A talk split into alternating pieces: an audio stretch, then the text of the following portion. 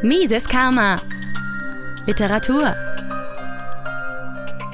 Unser Staat kennt keine Grenzen. Von Jeffrey Tucker. Aus dem Englischen übersetzt von Matthias Nuding.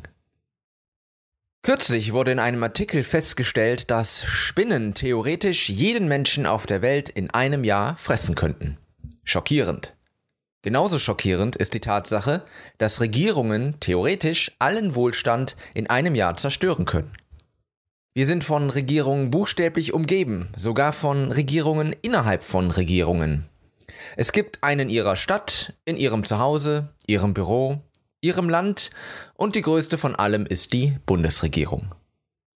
Rund um die Welt treffen Regierungen aufeinander, um sich entweder zu bekriegen, ihren Freunden aus der Patsche zu helfen oder den Menschen Vorschriften zu machen. Alle von ihnen werden dabei von Jahr zu Jahr größer, in guten wie in schlechten Zeiten. Sie werden mächtiger, neugieriger auf ihr Leben und ihre Finanzen und greifen mehr und mehr in unsere Privatsphäre ein. Es besteht eine hohe Wahrscheinlichkeit, dass zumindest eine Regierung ihnen gerade über die Schulter blickt, sie taxiert und sich bereit macht, sich auf ihren Wohlstand und ihre Freiheit zu stürzen. Regierungen können nicht alleine überleben. Ihre einzige Energiequelle ist das Geld anderer Leute. Sie haben viele Strategien, um an dieses Geld zu gelangen und noch viel mehr Ausreden, warum sie immer mehr davon bekommen sollten. Sie reden den Leuten ein, dass ihr Leben ohne Regierung schlimm, brutal und kurz verlaufen würde. Obwohl jeder zufällige Beobachter erkennt, dass Regierungen spezialisiert sind auf Bosheiten, Brutalitäten und Lebensverkürzung. Wenn Sie den gesamten Wohlstand, den die Regierungen in einem Jahr zusammenraffen, aufaddieren, was meinen Sie, wie viel könnte das sein?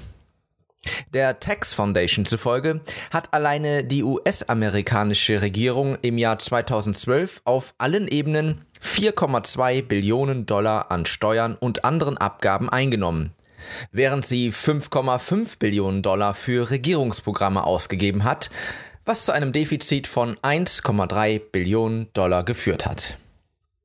Das ist ein unvorstellbarer Betrag an entzogenem Wohlstand, der sofort die Frage aufwirft, wo liegt eigentlich das Limit?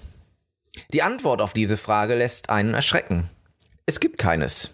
Es gibt nichts, was die Regierung davon abhalten könnte, so viel zu nehmen, wann immer und auf welchem Weg sie es will, solange die Leute nicht protestieren oder sich dagegen wehren. Bemüht man die Geschichte als Maßstab, dann scheint es, als ob Regierungen den Hals nie voll bekommen könnten. Mit anderen Worten, Regierungen könnten all den Wohlstand aufzehren und immer noch hungrig bleiben. Steuern sind nicht die einzige Möglichkeit von Regierungen, um an Geld zu gelangen. Sie legen auch Anleihen auf und versuchen Leute dazu zu bewegen, diese aufzukaufen. Normalerweise muss ein solches Schuldinstrument von solider Qualität sein, damit es Investoren kaufen, aber Regierungen haben einen anderen Weg gefunden. Sie erfanden Zentralbanken, bzw. Gelddruckmaschinen. Diese können versprechen, die Schulden zu bezahlen, was auch immer geschehen mag, was wiederum Investoren beruhigt. Experten weisen aber auf ein ernstes Problem hin. Geld drucken, um damit alle ausstehenden Verbindlichkeiten zu begleichen, würde tatsächlich den Geldwert selbst zerstören. Dieser könnte theoretisch auf Null fallen. Was könnte das verhindern? Theoretisch nichts. Lediglich die Güte von Regierungsbeamten, welche sich aber bewiesenermaßen in Grenzen hält. Mit Blick auf all diese Regierungen um uns herum, welche ohne Limit agieren und Wohlstand mit allen möglichen Mitteln abschöpfen, was zur kompletten Zerstörung desselben führen könnte, was sollen wir tun? Experten sagen, dass wir einen Weg finden müssen, um Grenzen zu setzen, um ihren unersättlichen Appetit zu kontrollieren.